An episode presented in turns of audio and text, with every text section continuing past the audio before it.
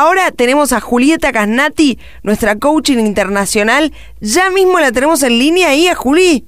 A ver. Hola, sí, sí, acá Hola, Juli, ¿cómo estás? ¿Bien? Pero muy bien, muy bien. Escuchando las cosas que dicen las personas que, que te dejan mensajes. Sí, viste que estamos hablando de esto de, de qué es lo más importante que para vos has hecho por tus hijos o si no tenés hijos, lo más importante que has hecho por tus, por, o sea, que tus papás han hecho por vos. Eh, ¿Vos tenés algo para contarme en este sentido?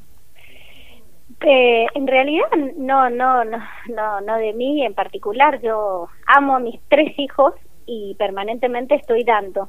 Y me quedé enganchada con lo que, con lo que decía la oyente de recién nada que ver Sí, con lo que Pilar. íbamos a hablar hoy, pero Pilar, pero esto de, de hacer elegir al otro entre esto y esto, es decir, entre nuestros hijos y la pareja.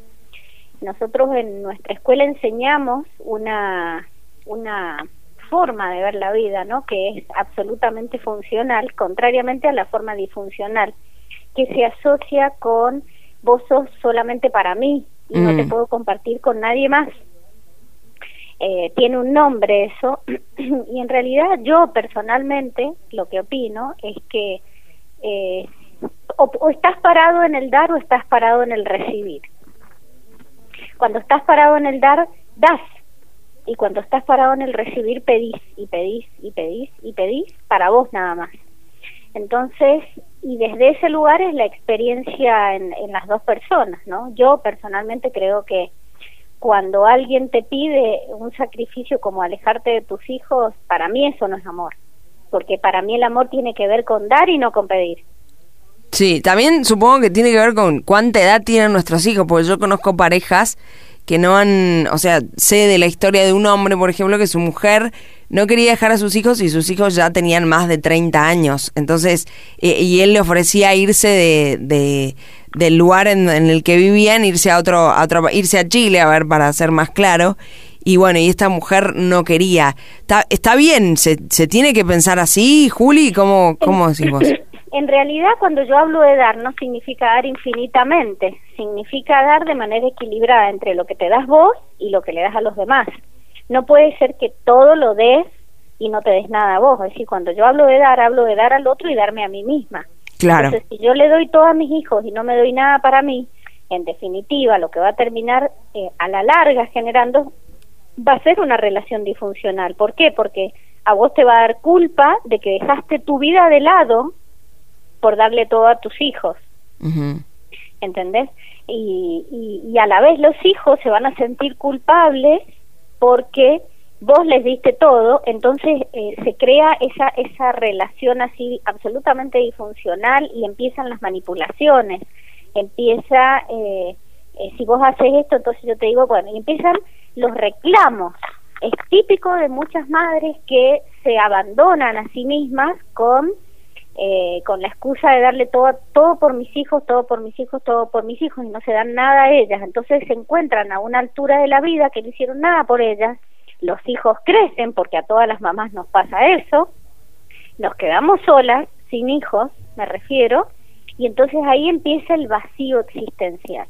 Eso es una cosa muy común en, en, en, en mujeres, te diría, eh, ya no tanto, ya las mujeres cada vez se dan más cuenta que, que se tienen que dar también a ellas y que no son los hijos todos.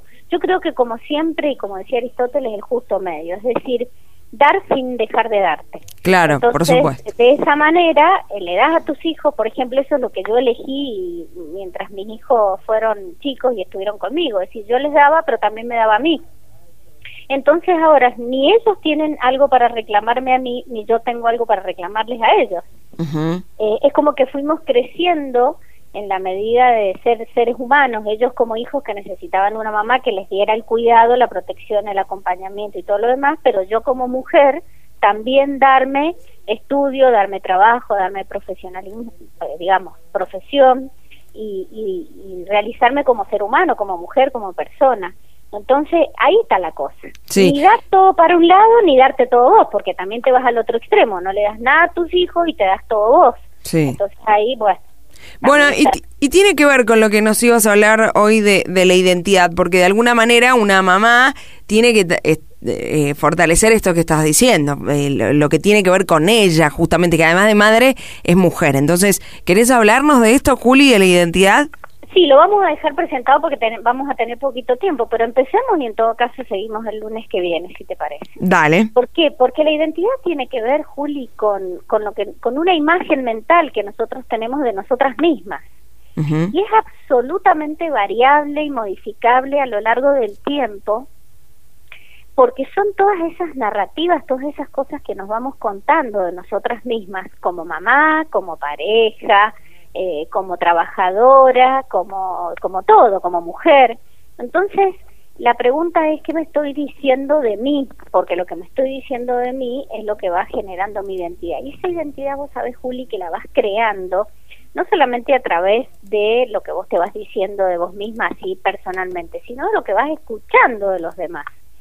Porque los demás, desde que sos chiquita, te empiezan a decir cosas. Qué bonita que sos, qué simpática que sos, qué bruta que sos para las matemáticas, o, uh, pero mira, que, etcétera. Te dicen y te dicen y te dicen y te dicen. Y, lo, y la mayoría de las cosas cuando somos niñitos, ¿sabes qué nos pasa, Juli? Nos lo creemos. Claro. Entonces, como nos lo creemos, eso va conformando la identidad. Y acá, mm. qué bueno que empezamos a hablar de los padres, porque la identidad de cada uno de nuestros hijos la empiezan a construir el momento en que abren los ojitos. Entonces, por ejemplo, pueden empezar a observar que son dignos de ser amados cuando tienen una mamá que es cariñosa, que es eh, cuidadosa, que, que los acaricia, que los mira a los ojos, que está atenta a sus necesidades, sobre todo en los primeros años, que es donde mayor protección necesita un niño. Entonces ese niño crece creyéndose que es merecedor de amor. Entonces en su identidad eso se empieza a proyectar al mundo. Entonces una persona que cree que es merecedora de amor, se empieza a rodear de personas que le dan amor. Una persona, porque tenés que validar permanentemente las personas que nos rodean están validando las cosas que nos decimos de nosotros y nos creemos de nosotros. Una persona que nació eh, y, y desde muy chiquita y desde bebé y niña o niño no fue recibiendo amor, cuidados, lo que su cabecita va creyendo es que no es merecedora de amor. Entonces, en la vida le va atestiguando que eso que se cree es verdad. Pero en realidad no es verdad, es solamente una cosa que se ha creído que no tiene por qué determinarla toda su vida. Pero como se lo ha creído, el mundo atestigua que verdaderamente es así. Entonces, cada vez que nos, nos rodeemos de personas que no nos den cariño, que no nos den amor, pensemos que nos estamos diciendo a nosotros mismos en relación a nuestra identidad, porque nuestra identidad, ¿qué es, Juli? Es todo lo que nos decimos de nosotros. Hay algo, vos dirás, hay algo, pero no hay algo que permanece, que está como intacto, esencial, esa cosa que se identifica en una persona cuando la ves a lo largo de toda la vida. Viste cuando te encontrás con los compañeros del colegio y vos decís, pasó toda una vida y hay algo después de un rato de conversación que empieza, a ver y a recordar de lo que habías visto en esa persona cuando era niño, niña y, te, y compartía en la infancia. Bueno, eso es lo que tiene que ver con, con una identidad real, tiene que ver con lo que realmente somos. Pero ahí nosotros le llamamos a esa identidad con mayúscula. Pero hay otra identidad que es la que nosotros nos hemos creído, que le llamamos con minúscula, porque se va modificando. ¿O vos crees que tu identidad hoy es la misma que cuando tenías 10 años? No, por supuesto que no. La vamos transformando y, y, mucho tiene que ver con lo que escuchamos de nosotros, con lo, como te decía recién, lo que hemos escuchado de nuestros padres, lo que nos han dicho, lo que nos dicen en nuestro trabajo, porque todo eso va, va como moldeando tu identidad. Y hay cosas que llega un punto, cuando todo esto tiene que ver con el grado de conciencia que vamos adquiriendo en la vida, que elegimos cosas.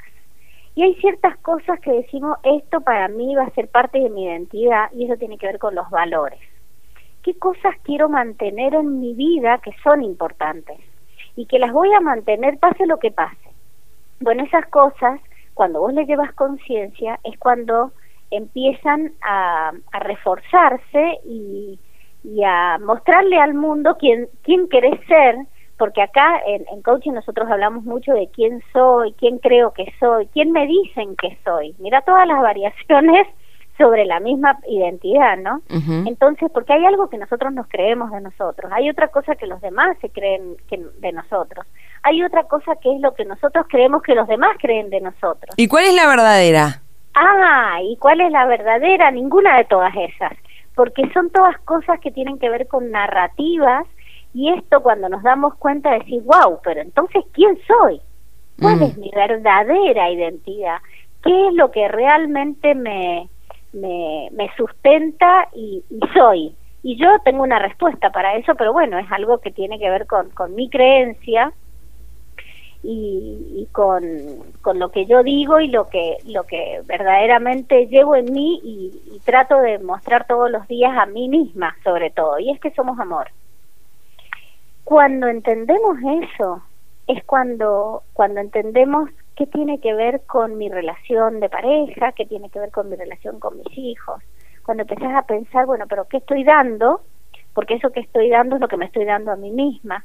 Y bueno, eso tiene que ver con un paradigma que eh, en el cual yo creo y el cual yo enseño y el cual llevo a todas mis sesiones de coaching, porque cuando sufrimos, Juli, es porque nos estamos negando quién realmente somos nos estamos negando nuestra dignidad, por ejemplo, nos estamos negando nuestra libertad. Y bueno, en ese acto, eh, nuestra identidad se transforma en lo que los demás muchas veces quieren que yo sea y no lo que realmente soy. Claro. Perfecto.